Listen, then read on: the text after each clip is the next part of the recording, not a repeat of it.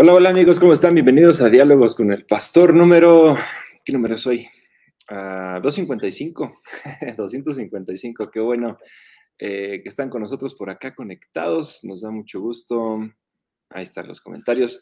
Eh, gracias a los que están conectados ya y también los que ya nos están dejando saludos en Facebook y en YouTube. Solo déjame ver que esté conectado. Ah, nos falta unos Facebook.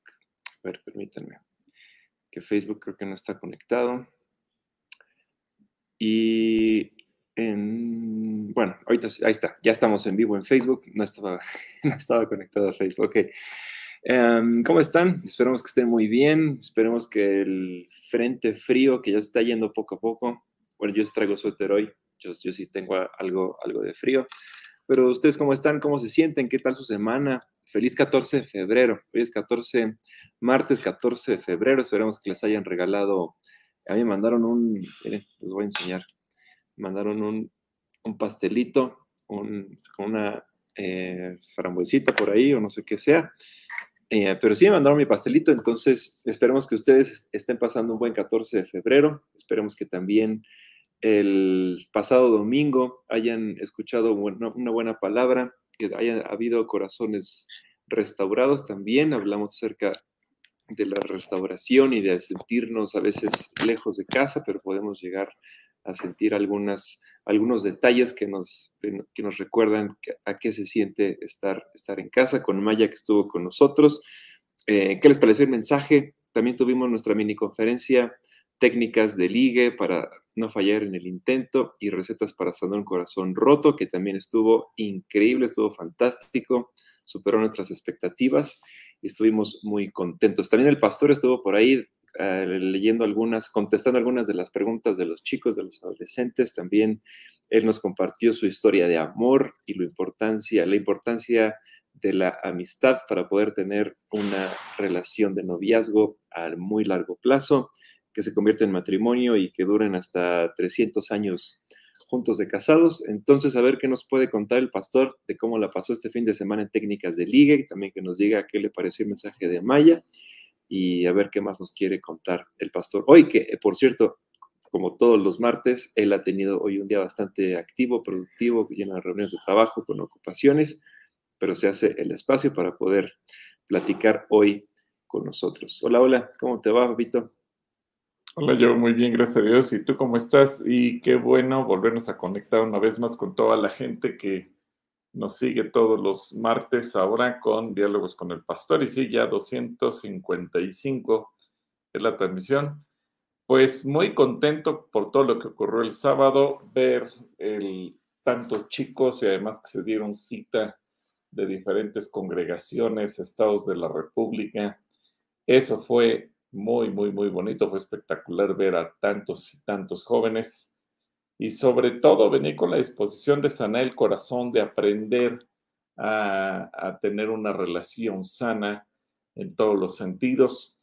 Y que pues dejó como cuando tiras una piedrita en el agua y se van haciendo las ondas y las ondas y las ondas, porque todavía el día de hoy siguen llegando preguntas en torno a lo que se compartió el, sábado y creo que eso es bueno porque quiere decir que la gente quedó con la palabra en su corazón, que le ha estado meditando, que le ha estado dando vueltas y tal vez no se atrevieron a hacer la pregunta el sábado mientras fue esa dinámica, pero a lo largo de los días, después de 24, 48, 72 horas, siguen procesando y entonces es que se atreven a lanzar la pregunta. Y eso es bueno, porque quiere decir que la palabra cumplió su propósito, la está cumpliendo y que inquietó a tal grado que ahora quienes, que quienes vinieron, pues no se quedaron tal como vinieron el sábado o el viernes en la tarde, sino que algo se les movió por dentro, están incómodos y ahora quieren tomar decisiones en función de lo que escucharon. Eso habla bien de, que no solamente se quedaron con, pues estuvo padre, fue de bendición, fue bonito, sino lo que se movió en sus corazones y que los obliga a tomar una decisión. Eso, eso a mí en lo particular me deja un grato, grato sabor de boca. Pues si hay alguien por acá que estuvo en las técnicas de liga y nos quiere contar su experiencia, eh, pues será, será bienvenida. A lo mejor no nos quiere contar su experiencia porque lo quiere hacer algo más privado, pues que nos escriba de forma personal y si quiere que lo leemos, pues por acá lo podemos, eh, lo podemos, Ah. podemos leer. Entonces fue un fin de semana, la verdad es que la pasamos re bien. eh, aprendimos cómo sanar nuestro corazón, aprendimos cómo comienza el proceso de sanar nuestro corazón roto. eh, para aquellos que están en, edad y en época y ya tienen que empezar a ligar, pues también dimos algunas técnicas de ligue y bueno, pues estuvo, estuvo re bien y muy, muy, muy acorde también al marco del 14 de febrero, el amor y la amistad, y bueno, pues que podamos celebrarlo de la mejor manera eh, posible. Entonces, eh, dejando eso de lado, esperando que por ahí alguien se manifieste, dejándonos saber cómo, eh, qué, les pareció o cómo se sintieron en, el, en- en la conferencia, en la miniconferencia. Vamos a orar, vamos a platicar con ustedes y que nos cuenten también cómo se sienten y cómo, cómo, cómo están. Dios, gracias porque eres bueno, porque podemos estar, porque tú estás con nosotros, porque tú nos permites apartar este tiempo eh, de este día para poder platicar juntos. Pedimos de tu sabiduría para la conversación que se va a desarrollar a partir de ahora, Señor, y bendice a cada persona que nos está escuchando, aquellos que tal vez están fuera de casa, están lejos, aquellos que están trabajando, haciendo alguna actividad o haciendo algún trabajo, eh, manejando, no sé, tú sabes en dónde estamos cada uno de nosotros. Bendice a cada persona que nos escucha. Que también tu sabiduría, tu gracia y tu amor pueda llegar a, a sentirse donde ellos están. Y gracias porque podemos servirte de esta forma y porque podemos conocerte con preguntas y respuestas. En el nombre de Jesús. Amén. Amén. Mm, Muy bien. Ok, muy bien. Vamos a empezar saludando a José Luis Pérez Cruz. Hola, muy buenas tardes. Te mandamos un saludo. José Luis, esperamos que estés muy bien. Eric Olarte, mira, ya está, de- ya nos, buena, nos viene a visitar otra vez. Dice, buenas tardes, querido yo, buenas tardes, pastor amado. Aquí estoy de vuelta. Bienvenido, Eric. Bienvenido, Eric. Omar Lomelí Patino nos saluda también. Eh, Kate Oruga anda saludando por ahí, nos manda saludos desde Querétaro. Y Omar nos lanza la primera pregunta y nos dice, no nos dice ni cómo está, cómo le pareció el mensaje del domingo, qué le pareció la conferencia de Maya, cómo está su corazón y sus técnicas de ligue, si ya se va a animar con Katy Oruga o no. Y pero nos dice, ¿por qué número 6.3 Dios prohíbe a los nazareos comer uvas como fruta fresca o seca si no están fermentadas? Una, una buena pregunta que genera curiosidad. ¿Por qué si no están fermentados? Pero aquí nos habla que Dios también eh, de manera preventiva le, a los nazareos les pide que no coman ese tipo de frutos justamente por el efecto que en el proceso digestivo pueden llegar a causar. En realidad, la vida de un nazareo, digamos que tenía la parte bonita por cuanto uno es dedicado a Dios al 100% y toda su vida se va a dedicar a servirle al Señor, está consagrado. Pero la parte que muchas veces no miramos, creo que el nazareo es un ejemplo perfecto de ello. El precio que hay que pagar cuando estás consagrado. Y en el caso del nazareo no era solamente restringirse de algunas cosas, sino prácticamente de todo.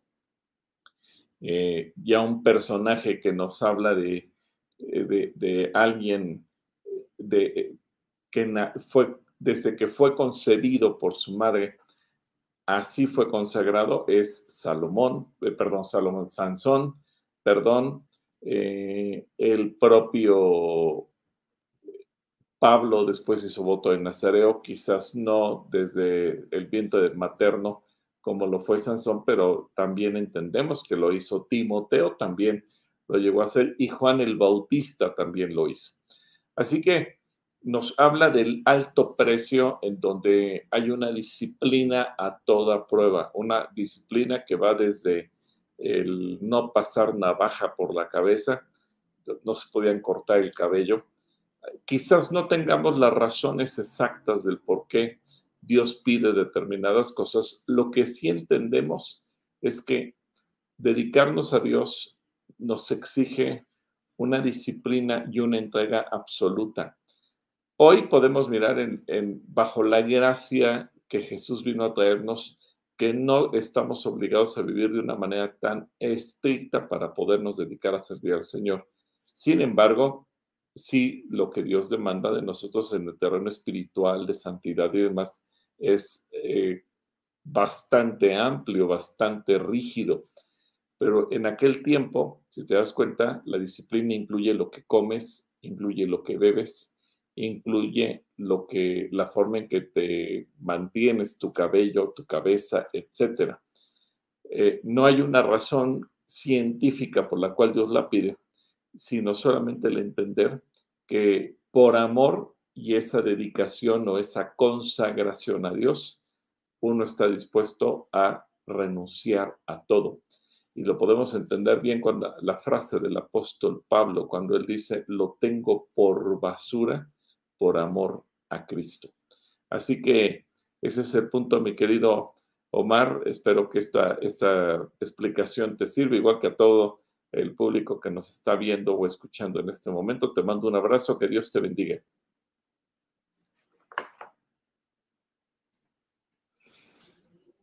Bueno, a ver si, a ver si nos dice algo más, Omar. Y disculpa si nuestro internet está fallando o está un poquito lento, esperemos que el audio esté bien pero hoy ha estado un poquito complejo el, internet. La luz se nos fue hace ratito como dos o tres veces, entonces esperemos que esté bien.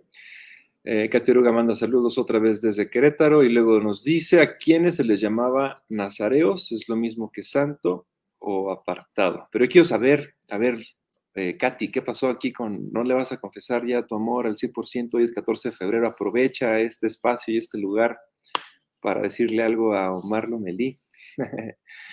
a ver, entonces, ¿a quiénes se le llamaban nazareos? Y si es lo mismo que santo o apartado. Bueno, en un sentido de ser apartado, sí, porque acuérdate que el nazareo es una persona consagrada a Dios y puedes ver la descripción completa en, en los diferentes pasajes como el de números, pero también cuando en el libro de jueces vemos que el ángel le anuncia a la mamá de Sansón que va a concebir un hijo y las restricciones que le pone, o de la misma manera con Juan el Bautista. Todos ellos fueron personajes que cumplieron con un voto de Nazareo, una persona que está consagrada al 100% en espíritu, en alma y en cuerpo. Y yo sé que muchas veces de manera eh, romántica, espiritual, eh, legalista, si tú quieres, eh, la gente dirá, oye, pero todos tenemos que vivir así, de acuerdo, todos tenemos que vivir consagrados a Dios, pero será un mentiroso el que diga, y yo vivo como nazareo, porque realmente el nazareo es el extremo de los extremos de cómo una persona había de vivir dedicada únicamente para servir a Dios y cumplir con todos esos requisitos tan fuertes que, eh, digo, sí llegó a haber seres humanos evidentemente que vivieron de esa manera, pero yo creo que el día de hoy sería casi imposible. Ahora, no quiero generar confusión, pero pensemos que hay muchos grupos religiosos lo, eh, que son, eh, practican determinadas eh, costumbres o hábitos que uno cuando lo ve dice, pero qué extremos. Incluso cuando tú te enteras de cómo viven, te puede llegar a pensar en el nivel de locura, de lo extremo que es. Bueno, así de extremo es el nazareo. Es más que un santo, hablando en el, sentido estricto de santidad en la manera de vivir, porque prácticamente el nazareo eh, vive con un montón de limitaciones y de prohibiciones, pero para no contaminarse absolutamente con nada.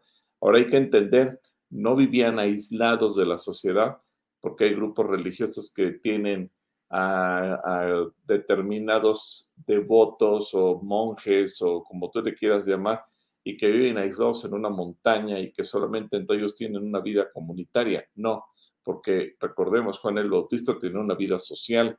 Sansón era un juez de, de, Israel, gobernó, fue un líder, movió a la gente, no vivía aislado, incluso eh, se, casó y tuvo relaciones con otras personas, etcétera. Así que el nazareo no, no, vivía aislado como podríamos suponer en un convento o en una isla o en una montaña. No, simple y sencillamente es una, un dominio propio del carácter, de los gustos, de los hábitos personales para poder dedicarse tiempo completo en servir al Señor. Así que Ale, espero que esto también te sirva de, dándole continuidad a la pregunta de Omar Lomelí. Dios te bendiga. Drey Spitia nos dice, cuando la Biblia dice que tenemos que tener ferviente amor, eh, porque el amor cubrirá multitud de faltas, significa que cuando nos amamos no veremos los errores de los demás, sino que disipamos toda falta de pecado. No, bueno, eso lo vimos eh, en la conferencia, Drake, el, amor cubre, no quiere que nos veis, es el ciego, sino que perdona todas estas faltas, las sabe, las conoce y, las, y, las, y las perdona. A ver qué te puede contestar el pastor. Sí, no, no es hacerse la vista gorda y como que aquí no pasó nada y nos hacemos tontos y pasamos por alto. No, es estar dispuesto a perdonar a pesar de. Es el punto al que Jesús nos quiere llevar a nosotros. Perdónense entre ustedes sus pecados. Y yo sé que vas a decir, es que ya he perdonado muchas veces y me vuelven a ofender y me vuelven a decir y me vuelven a hacer. Por eso Jesús dice, perdona hasta 70 veces 7. Ahora, Dios no, no se hace de la vista gorda con nuestros pecados. No es que Dios como que anda volteando para otro lado para no ver lo que nosotros hacemos. No, Él se da cuenta de que estamos pecando. Evidentemente emite un juicio, pero cuando tú y yo nos acercamos a Él pidiendo misericordia y perdón, Él nos perdona. Así que el amor cubre nuestros pecados, nos perdona.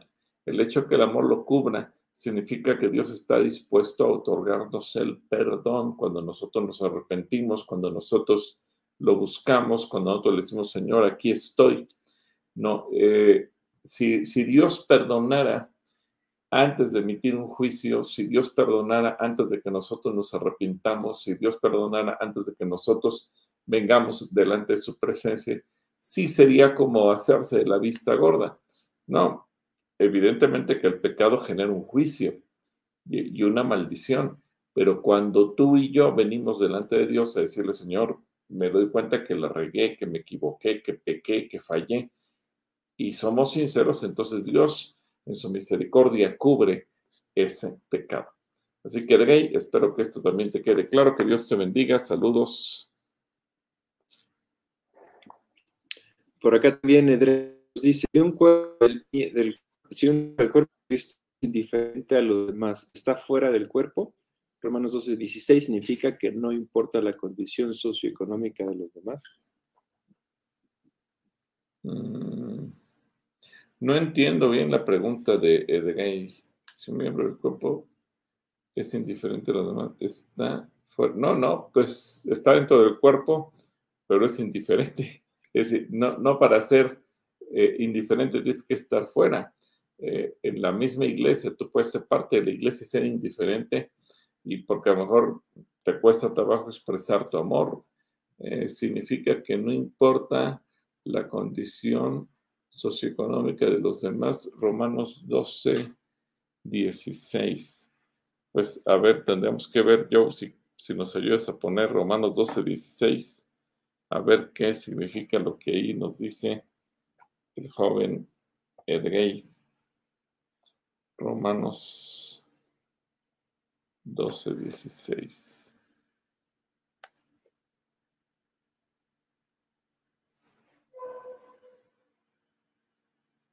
Que por lo que yo veo aquí en la traducción en lenguaje actual, pues sí, efectivamente es no tener eh, distinción de clases sociales o socioeconómicas dentro de la iglesia, porque todos somos iguales, todos somos, eh, al final de cuentas, hijos de Dios, perdonados, redimidos, restaurados, sanados.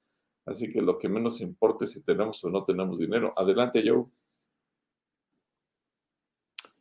Dice, vivan siempre en armonía y no sean orgullosos, sino traten como iguales a la gente humilde. No se crean más inteligentes que los demás. Pues creo que ahí tenemos la, respuesta clara de parte de Dios en esta escritura. Entonces, eh, aquí no importa cuál sea la condición socioeconómica, si tú tienes mucho no tienes que aprender a amar a la gente que no lo tiene. Y si no tienes, tienes que aprender a amar al que tiene. Es decir, a veces el error es pensar que yo estoy bien, los demás están mal si soy pobre en automático soy bueno y si alguien es eh, rico o tiene posibilidades en automático es malo. Creo que a veces lo que nos hace mucho daño como iglesia es que etiquetamos a la gente y hacemos de algunas actitudes o pensamientos nuestros una doctrina que no necesariamente tiene que ver con la Biblia. Así que, Edgar, te mando un abrazo, que Dios te bendiga.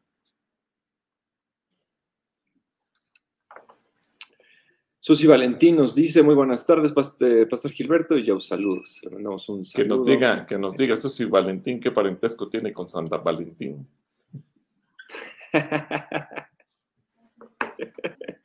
A ver, a ver qué tal. A ver qué nos dice. a ver qué nos dice. ok, dinos, Susi, eh, ¿qué parentesco tienes con San, eh, con San Valentín? Eh, Blanca Estela nos dice buenas tardes, feliz día del amor y la amistad, bendiciones. Buenas tardes, Blanca, esperemos que estés muy bien. Eh, Eric nos dice recetas para sanar un corazón roto. Yo necesito eso, es una conferencia. Sí, fue el fin de semana, Eric. Te la perdiste, te, desapareciste y te perdiste muchas cosas que pasaron este fin de semana en Calacuaya. Yaja nos dice, gracias a Dios, ya estoy en Culiacán, mi riñón sano por el poder de Dios y funcionando como nuevo. Pregunta, estamos al borde de la de una guerra mundial, la iglesia atravesará esta tribulación. Lo bueno es que ya tienes riñón nuevo, Yahan, vas a poder disfrutar de todo esto desde Culiacán. A ver qué te puede contestar el pastor. Wow, pues primeramente, gloria a Dios por todo lo que ha hecho con tu vida, por la sanidad, después de no sé cuántas cirugías que te tuviste que enfrentar una tras otra. Nos da mucho gusto, te mandamos un abrazo con mucho cariño, mi querido Yahan. Y qué bueno que ese riñón está funcionando como nuevo. Ahora, si estamos al borde de una guerra mundial, pues es que eso, eso es un peligro inminente prácticamente constante. Eh, así que si alguien dice que soy profeta y va a haber una guerra, bueno, lo mismo se viene viendo desde hace tiempo y quizás desde la Guerra Fría, recordemos que por eso se le llamaba la Guerra Fría, porque era una constante amenaza de los países del bloque soviético contra los países del bloque capitalista. Finalmente cayó el bloque soviético y, como que terminó la Guerra Fría, pero ahora continúan las tensiones en diferentes formas. Eh, ahora con estos globos que han estado eh, destruyendo la aviación de Estados Unidos en territorio norteamericano, eh, en, incluyendo Alaska y demás, bueno, pues nos hace pensar, por lo que dicen las noticias, que algún país eh, les está invadiendo o está mandando esos globos a manera de espionaje. Y bien, bien, a ciencia cierta, los propios norteamericanos no saben de qué se trata. Eh, incluso algunos llegaron a pensar, como en esas películas de Hollywood, que se trataba de de ovnis o de platillos voladores que traían marcianos. Bueno, ya dijeron que no, que no, no se trata nada de eso. Eh, están culpando a la nación de China, que ellos son los que están mandando los espías. Pero en fin, yo creo que más allá de las circunstancias, nos ha tocado vivir una época de una tensión constante. Eh, creo que también puede ser muy oportunista para mucha gente el decir, yo soy profeta y yo declaro que Dios dice que va a haber guerra o hay peligro de guerra. Y digo, es oportunista con todo respeto para cualquier persona que diga eso, porque, pues porque las condiciones están dadas desde hace mucho tiempo y, todo parecería eh, presagiar que sí. Sin embargo, también hemos visto en las últimas décadas que esas amenazas quedan en eso, amenazas y se sigue eh, la relación, la atención, etcétera. Quizás mucha gente aquí no recuerda, pero desde 1946, 47, cuando se terminan eh, prácticamente la Segunda Guerra Mundial y demás, bueno, pues se ha venido viviendo de esa manera y se han venido dando estas circunstancias. Eh, ha habido momentos muy complicados en la historia mundial. Recordemos que hace un par de años, cuando comenzó el conflicto también entre Rusia y Ucrania, se llegó a pensar lo mismo cuando Estados Unidos invadió, Kuwait por ahí del año 90 eh, cuando sucedió todo el problema de eh, Estados Unidos con los países del Golfo Pérsico, etcétera, etcétera, etcétera. Entonces, eh, todo lo que ocurrió en, el territorio de Osama Bin Laden, etcétera. Es decir, hemos vivido una tras otra, tras otra, las guerras que se han dado en el territorio de Israel. Entonces, Johan, Johan perdón, yo creo que el, el riesgo es constante. Ahí está. Es como cuando vives con, en medio de una llamarada de esas que salen de las eh, refinerías y que ves la flama constante porque el flujo de gas no para. ¿Hay un riesgo de, explosión? Sí. Cualquier imprudencia puede generar una explosión ahí. Que se dé, bueno, no, por eso se cuidan y se tienen tantas precauciones y control de riesgo para que no se dé la explosión. Y yo creo que el, peligro de la guerra es inminente. En cualquier momento cualquiera puede desatar algo. Pero también yo creo que, eh, por otro lado, nadie quiere la guerra aunque muchos la declaran y se amenazan, en el fondo nadie la quiere y eso es lo que la ha postergado o por lo menos ha frenado los intentos. Así que es una pregunta interesante. ¿La iglesia atravesará esta tribulación? Mi convicción es que sí, sí la va a atravesar. Eh, porque la iglesia ha sufrido en diferentes momentos y no creo que hayamos hecho algo extraordinario los cristianos de esta época, como para que Dios nos condone el tener que pasar por esta tribulación. Yo creo que ha habido en otros momentos de la historia segmentos de la iglesia más valiente que nosotros que merecerían haber pasado sin, sin vivir la tribulación y muchos de ellos la vivieron. Y la generación actual, la iglesia actual, yo creo que está muy lejos del ideal de lo que Dios quiere que sea y por lo tanto no creo, no creo que nos alcance para, para que Dios nos exente de esta difícil prueba. Así que esa es mi opinión, mi querido Yahan, y espero que también te sea útil. Que Dios te bendiga. Angie Molina manda saludos, te mandamos saludos, Angie, esperemos que estés muy bien. Blanche Sánchez también por acá. Y Clara Rocha nos dice, un abrazo grande para el amor de mi vida, Gilberto. Mira. Un besito, amorcito, un besito. Gracias Silvia Fiesco también. Ahí está, eso, eso. Eh, Silvia Fiesco dice Shalom. Katy Uruga dice, todavía estoy peque. Bueno, está bueno. Bolito Neria dice, Dios les llene de grandes bendiciones a ustedes y su familia. Muchas gracias. Drey nos dice, ah, su, experiencia de la miniconferencia, dice, para mí fue una gran, una gran aprendizaje acerca de las relaciones de amistad y amorosa. Mucha bendición. Gracias a Dios por la miniconferencia que me amplió el conocimiento. Y como dice el pastor, tengo más preguntas acerca de ese tema. Uy, aquí ya tenemos miedo ah, nosotros. Entonces, ¿sabes qué? Le vamos a pasar el teléfono de Maya Alonso para que se las hagas directamente a ella. no es cierto. Dulce Tobar manda saludos.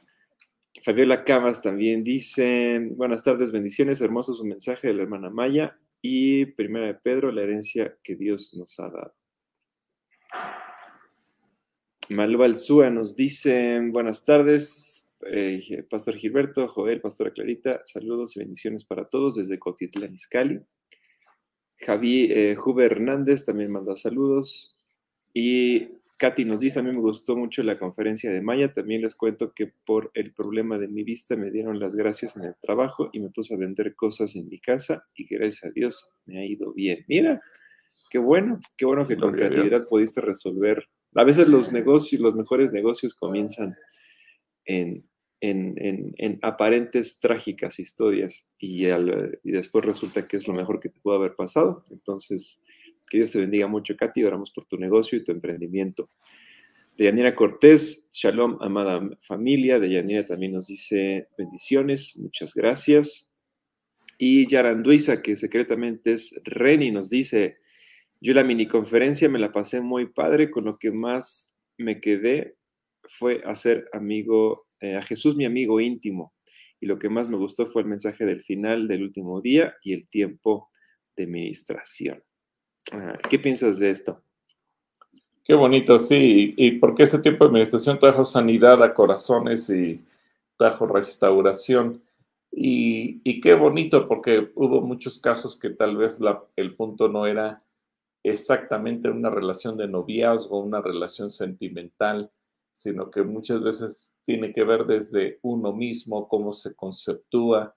A lo mejor uno viene con el corazón destrozado, pero porque uno mismo se la ha pasado eh, cometiendo errores, comparándose con los demás, etcétera.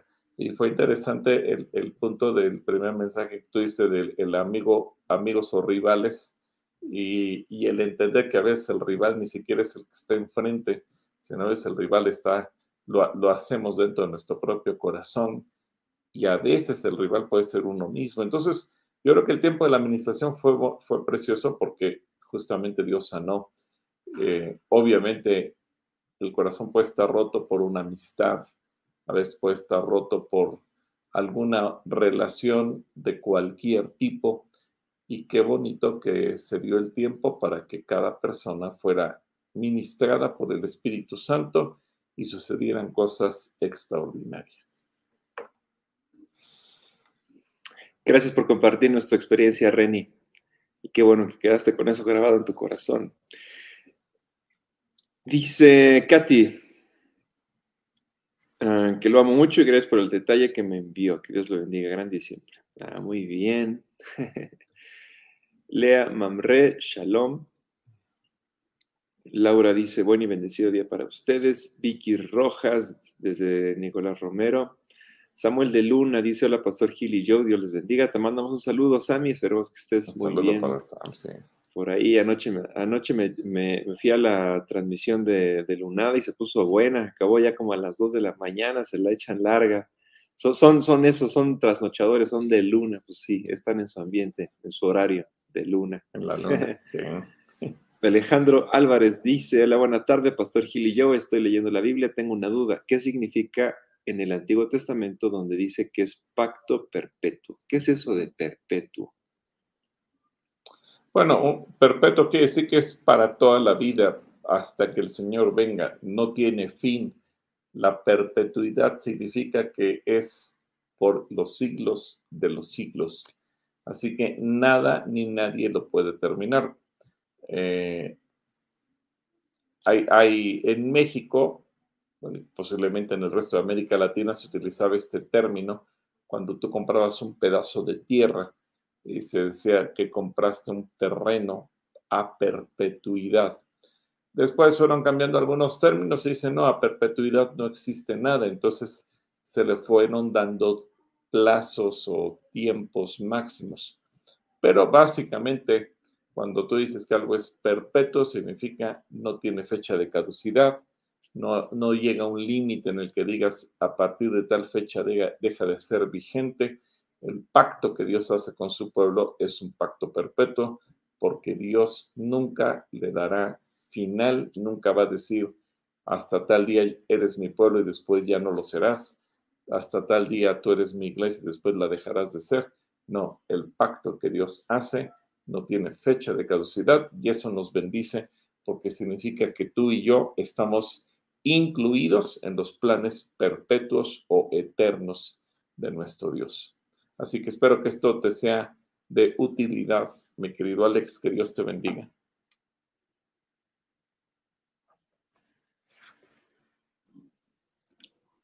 Marisela eh, Vázquez nos dice, buenas tardes, yo les sigo usando, muchas gracias. Connie Sosa, Shalom, Jacqueline Gamboa, bendiciones querido sobre yo, ¿qué horario tener la marcha de, de, mujeres el día 28 de febrero? Me interesa unirme, pero tengo que regresar temprano para pasar por mis hijos a la escuela. ¿Qué hora es eh, la marcha?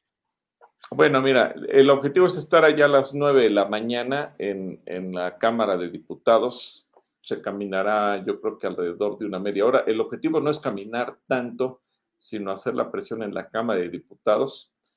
Y cuando mucho estamos calculando que dos horas, es decir, cuando mucho hasta las 11 de la mañana vamos a estar ahí, después ya regresamos al municipio, ciudad o, o a la colonia de origen.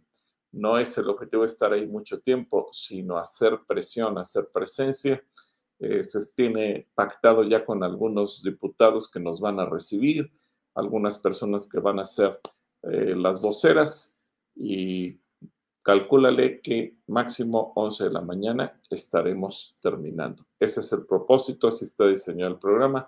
Así que espero que todas las mujeres se sumen porque este es un tema muy, muy, muy complicado eh, se quiere erradicar el concepto de mujer.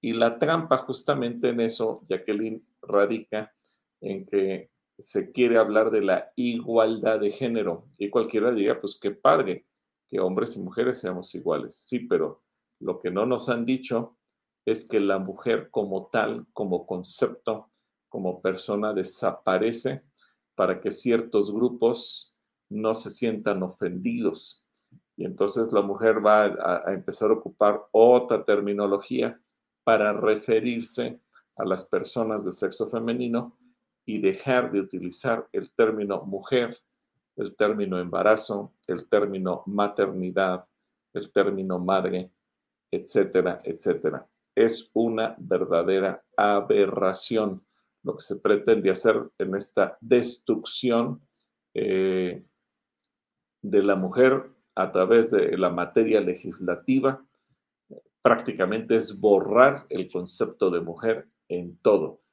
Ahora, aquí lo preocupante no es, no es una persona que lo diga, es que esto lo quiere llevar a nivel constitucional. ¿Qué significa eso? Que si se logran meter estos cambios a la constitución, esto afectaría a todas las mujeres creyentes, no creyentes, niñas, mujeres jóvenes, mujeres casadas, mujeres solteras, mujeres viudas, mujeres divorciadas, mujeres de todo tipo. Es un ataque frontal. Y yo diría que esto es haciendo una comparación con el caballo de Troya famoso, que todo puede parecer muy bonito porque viene, viene envuelto en un, en, un, eh, en un estuche para regalo que cuando tú lees y dices, pues, pues se oye bien, sí, pero cuando te metes dentro de eso te das cuenta que es una verdadera aberración. Qué bueno, Jacqueline, que te vas a animar y yo espero que todas las mujeres, y, no porque nos apoyen a nosotros, sino porque se defiendan ustedes y los hombres vayamos pues para apoyar a nuestras mujeres, esposas, hijas, madres, hermanas, amigas, conocidas, vecinas, compañeras de trabajo, hermanas en Cristo, etcétera. Creo que las mujeres tienen que levantar su voz y los hombres tenemos que estar al lado de las mujeres. Es un tema nada delicado y que ahora depende de nosotros mostrar a los diputados que no somos ningunos ignorantes, que no queremos quedarnos callados y que no estamos dispuestos a que este tipo de aberraciones surgidas de mentes perversas, pretendan modificar y erradicar el concepto y los derechos de una mujer en nuestro país. Así que gracias Jacqueline y esperamos que el 28 podamos estar ahí de 9 a 11 de la mañana. Obviamente quienes salgan del camión de, de Calacuaya o de alguna otra iglesia, de las que estarán anotándose, estaremos saliendo alrededor de las 7 pensando en el tráfico y demás y poder llegar, acomodarnos, etcétera, etcétera. Dios les bendiga, mi querida Jackie. Connie Sosa por acá también nos saluda y nos dice, Pastor, ¿cuándo hay otra mini conferencia para jóvenes, eh, para mis jóvenes? Bueno, acabamos de salir de una. ¿Qué pasó, Connie? ¿Por qué no las mandaste a tiempo? Bueno, pues habrá que esperar a, la siguiente, no sé si puede ser dentro de seis meses del próximo año. Eh, y las organizaciones sociales preparan con tiempo anticipación y acabamos de tener, de, tener una. Tendremos con Boca también eh, en un par de meses más y a lo mejor los puedes traer a eso, esa también se pone bastante buena. Pero, pero atenta también a las actividades que hacemos en Calacuaya porque son son siempre muy interesantes y buenas para, para que todos puedan asistir. Carla Mendiola nos dice, buenas tardes, pastor. Quisiera preguntar en nombre de mi hijo, ¿los dinosaurios existieron antes o en el tiempo de Adán y Eva?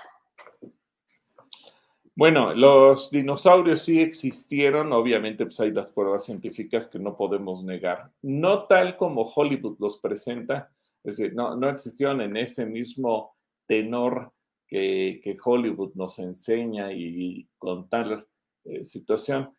Existieron, sí, de lo que se han encontrado pruebas científicas, evidentemente, pero no, no existieron antes de Adán y Eva, existieron en la época de Adán y Eva y posterior, eh, por lo menos yo creo que hasta el tiempo del diluvio en el que Noé eh, vio que toda la tierra y todo se fue destruido por el mar pero evidentemente sí existió. Incluso hay evidencias en el libro de Job que los dinosaurios eh, son considerados como los grandes monstruos. Génesis también habla de los monstruos marinos. Así que, eh, por eso digo, no es lo que Hollywood nos enseña. Seguramente, aunque los dinosaurios existieron, tampoco eran los enemigos de los seres humanos como Hollywood nos ha presentado.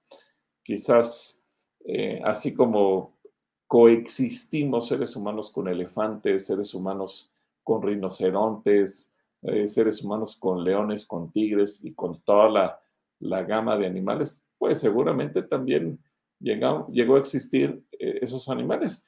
Y así como ha habido animales que hoy a ti, a mí y a toda la gente que somos parte de esta generación, de esta época, nos toca ver en las noticias que algunos animales están en peligro de extinción o se han extinguido por una razón o por otra, bueno, pues también los dinosaurios llegó un momento en que se extinguieron. Y pues eso es parte de lo que a veces nos cuesta trabajo entender. Como que a veces no, no comprendemos del todo eh, cómo se fueron dando las cosas, pero para que tú le respondas a tu pequeño, que no sabemos cómo se llama, los dinosaurios sí existieron. Eh, ¿Por qué la Biblia en el, Antiguo Testamento no menciona la palabra dinosaurio? Porque la palabra dinosaurio es una palabra de reciente creación en el idioma español y en la mayor parte de los idiomas. Es una palabra que no tiene más de 200 años de existir. Entonces, eh, Anteriormente tú puedes ver en la Biblia que habla de los grandes monstruos, seguramente así los veían, animales gigantescos, grandes, etc. Y hasta relativamente hace pocos años, yo sé, 200 años decimos es mucho tiempo, sí, pero pensemos que para los años que tiene de historia de existir el planeta Tierra, 200 años no es nada. Y si apenas se inventó algún científico, imagínate, descubrieron los huesos, los, restos en la arqueología, ¿y cómo le llamaremos a este animal? Pues vamos a llamarle dinosaurio. Eso fue la ocurrencia de un científico que así le puso. No es que así se hayan llamado. Y obviamente hoy, pues ya todo el mundo lo conocemos, nos familiarizamos. Pero si tú dices, ¿por qué la Biblia no los menciona? Pues porque los traductores de la Biblia de aquel entonces o los escritores, eh, como en el caso de Moisés y eh, Job y demás, pues evidentemente esa palabra no la conocían. Hablaron de los monstruos, los grandes monstruos que coexistían junto con el ser humano y que posteriormente le pusieron dinosaurio. Hay una enseñanza por ahí que vimos en, algún, en alguna serie, la serie de los animales donde hablamos de la creación, y que sería bueno que la vieras, Carla, y ahí mencionamos justamente todo esto.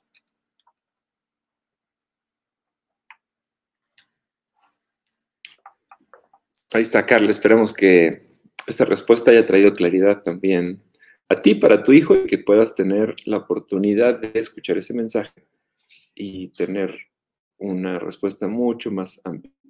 Abigail Carrillo nos dice, Pastor, ¿cómo sobrellevar el tema con mi abuelita, la mamá de mi papá, sobre no hacerle cada año su misa de notario em, por haber fallecido, cuando él conoció a Dios en su vida?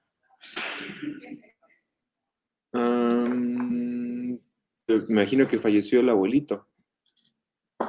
A ver, dice que tu papá conoció, aceptó, aceptó en su vida. Bueno, gracias a Dios que tu abuelito, mientras estuvo vivo, pudo arrepentirse y reconocer a Jesús como Señor y Salvador. Eso es lo importante.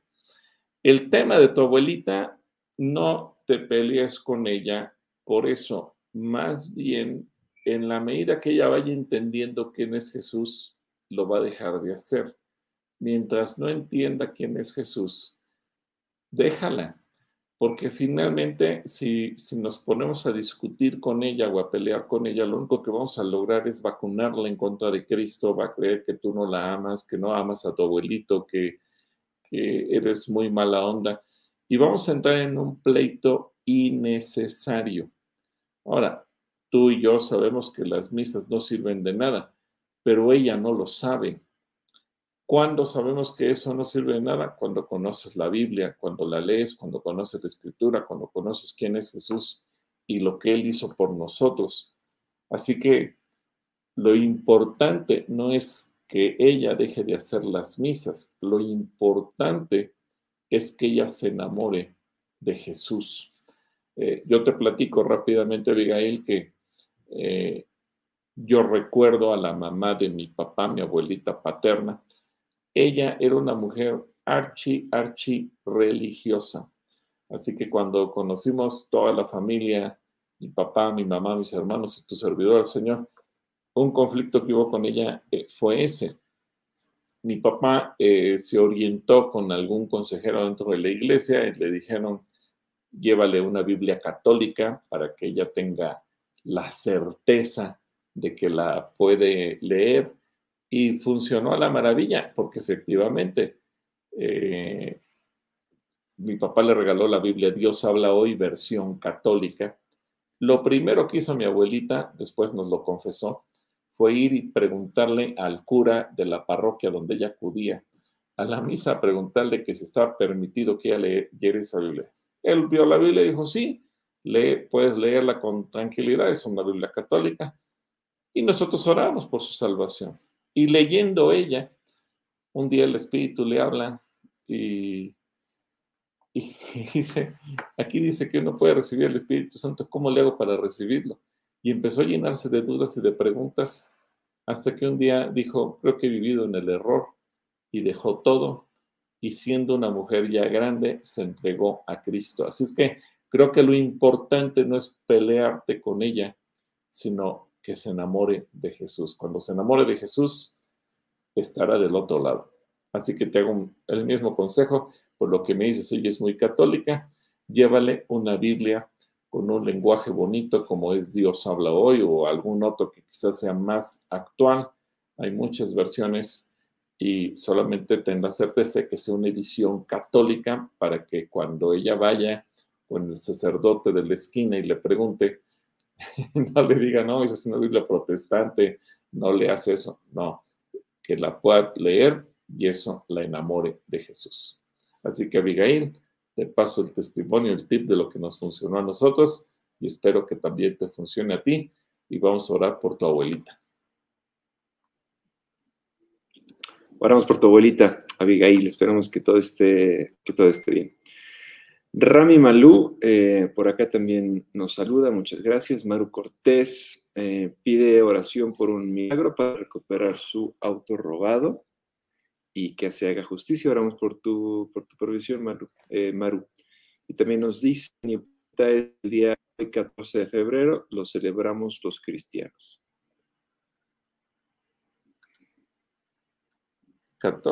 Ahora, no es una una celebración que, vamos a hablar, no tiene nada de malo aunque no sea cristiana, por una razón, Dios es amor.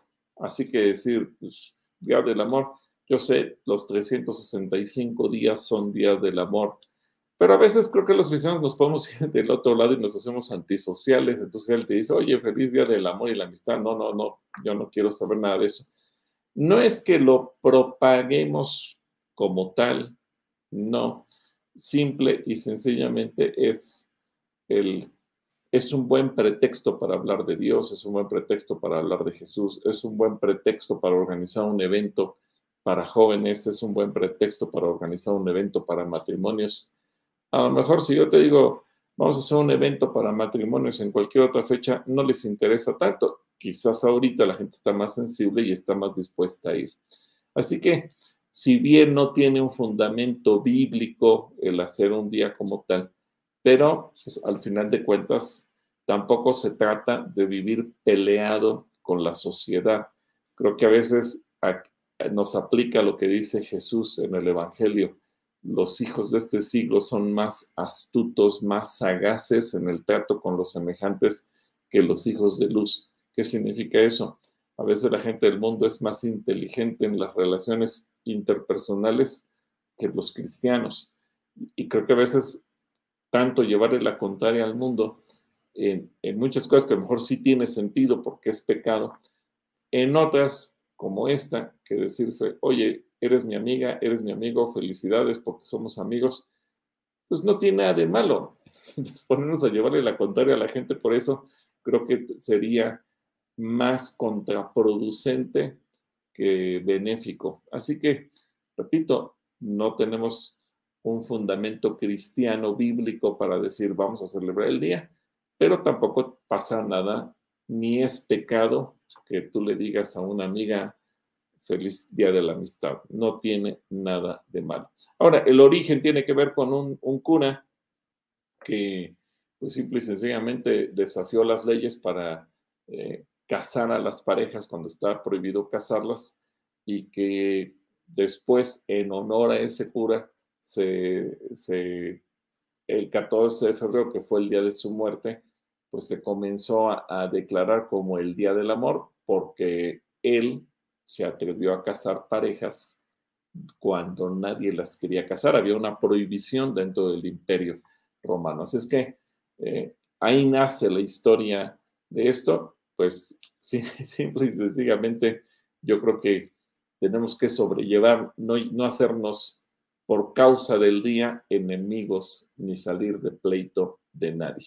Ya Joe nos hablaba el, viernes de amigos o rivales, que el día que no tiene nada de malo decir somos amigos, eh, nos convierta en rivales de nadie.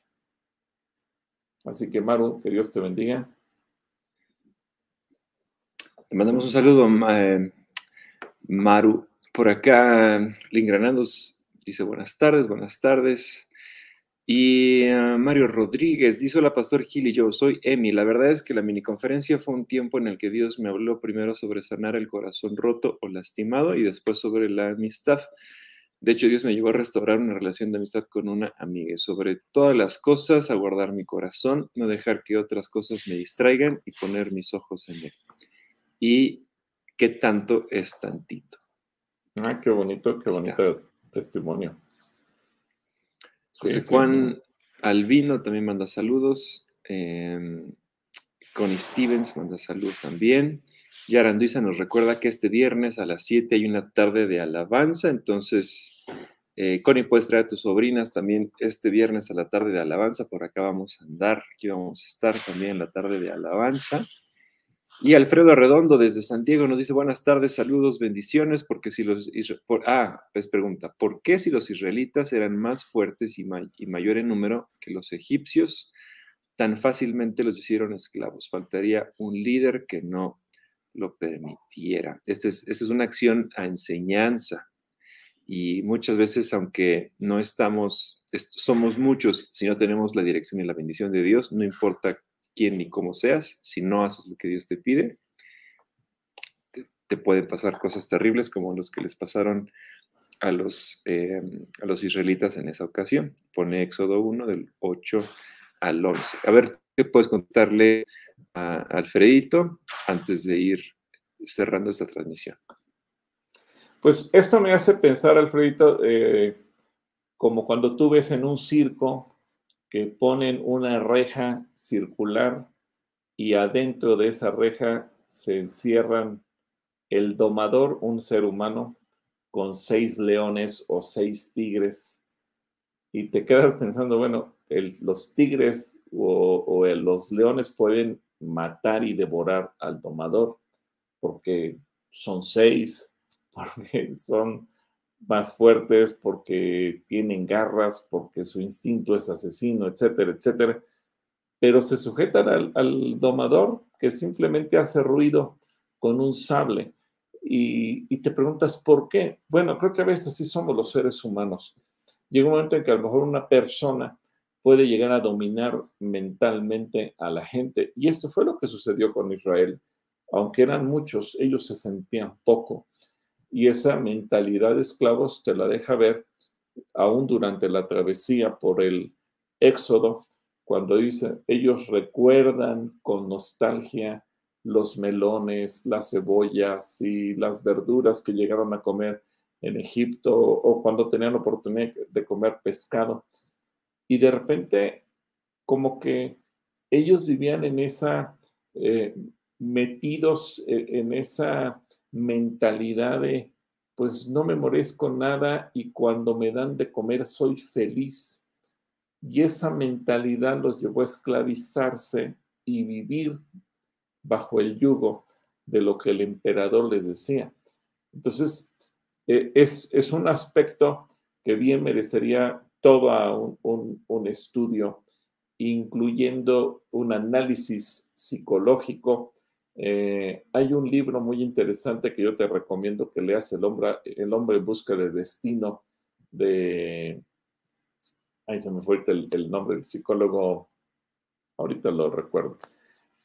un, psicólogo judío que justamente cuando... Eh, Víctor Frankl, Víctor Frankl es el, el psicólogo, bueno, y psiquiatra que escribe este libro mientras él está en un campo de concentración y él se sustrae un, tanto de su sufrimiento personal que sufría, es cierto, y él lo confiesa en el libro, pero empieza él a analizar por qué sus compañeros, sus amigos y la gente con la que él convivía en las barracas donde estaban todos encerrados, por qué actuaban como actuaban y por qué se dejaban dominar por los nazis un libro muy interesante que te deja ver cómo reaccionamos los seres humanos en determinadas circunstancias. Entonces, cualquiera del público que quiera leer este libro, El hombre en, Victa en busca del destino de Víctor Frankl, es un libro extraordinario que creo que vale la pena y que nos deja ver justamente lo que ocurre en la mentalidad de los seres humanos cuando nos dejamos dominar por algo o por alguien. Así que muy complicado eh, el, tema, o no complicado, complejo, mejor dicho, por la forma en que procesamos los seres humanos las ideas. Y te mando un abrazo, mi querido Alfredo, y también a Yara y a, a Connie, que hoy la vi aquí tomando curso eh, con Noé en la tardecita.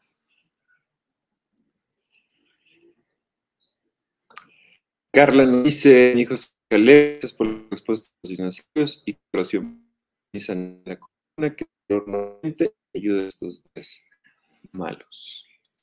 Un saludo para Pregunta si todavía está tiempo de poder registrarse para el viaje de Israel o ya no. ya que no se metió a la reunión del Zoom. Sí, sí, te puede registrar. De hecho, hay dos viajes del, del 26 de agosto al 11 de septiembre y del 11 al 26 de noviembre. Tú puedes elegir el que más te acomode.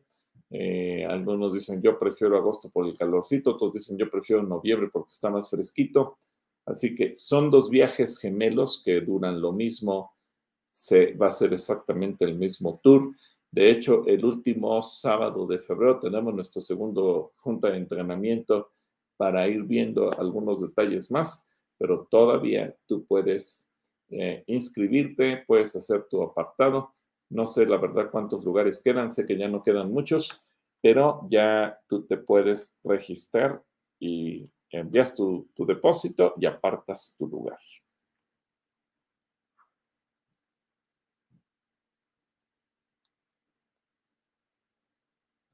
Ahí está.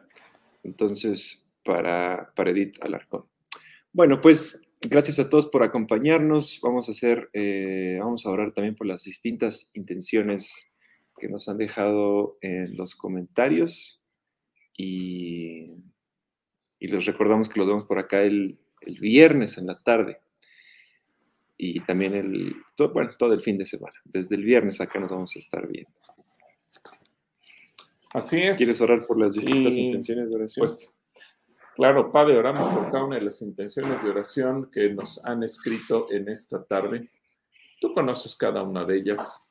Seguimos orando también por la gente de Turquía y de Siria que ha sufrido tanto. Gracias por milagros que hemos podido ver de gente rescatada, aunque han pasado varios días de, esa tragedia, pero que tú los has mantenido con vida. Seguramente propósitos tienes con ellos. Y, tú conoces la gente que nos ha pedido ahora alguna intención, como la devolución o la recuperación de este carro. Eh, también quien, quienes han escrito con un asunto de salud o alguna situación en lo personal. Dios, que en cada familia sea tu paz y seas tú ministrando de acuerdo a tu poder. En el nombre poderoso de Jesús, tu bendición sea sobre cada persona y cada familia que se conecta y que es parte de esta transmisión. En el nombre de Jesús, amén. Amén. Y un saludo para los que nos ven después. Eh, el, el miércoles pasado vimos a una familia muy querida y, curiosamente estaban viendo la transmisión de Diálogos con el Pastor justo en ese momento. Sí, estaba viendo la repetición. Pues gracias a todos los que también nos ven en repetición, les mandamos un abrazo, gracias por conectarse, pórtense bien y nos vemos por acá el fin, fin de semana.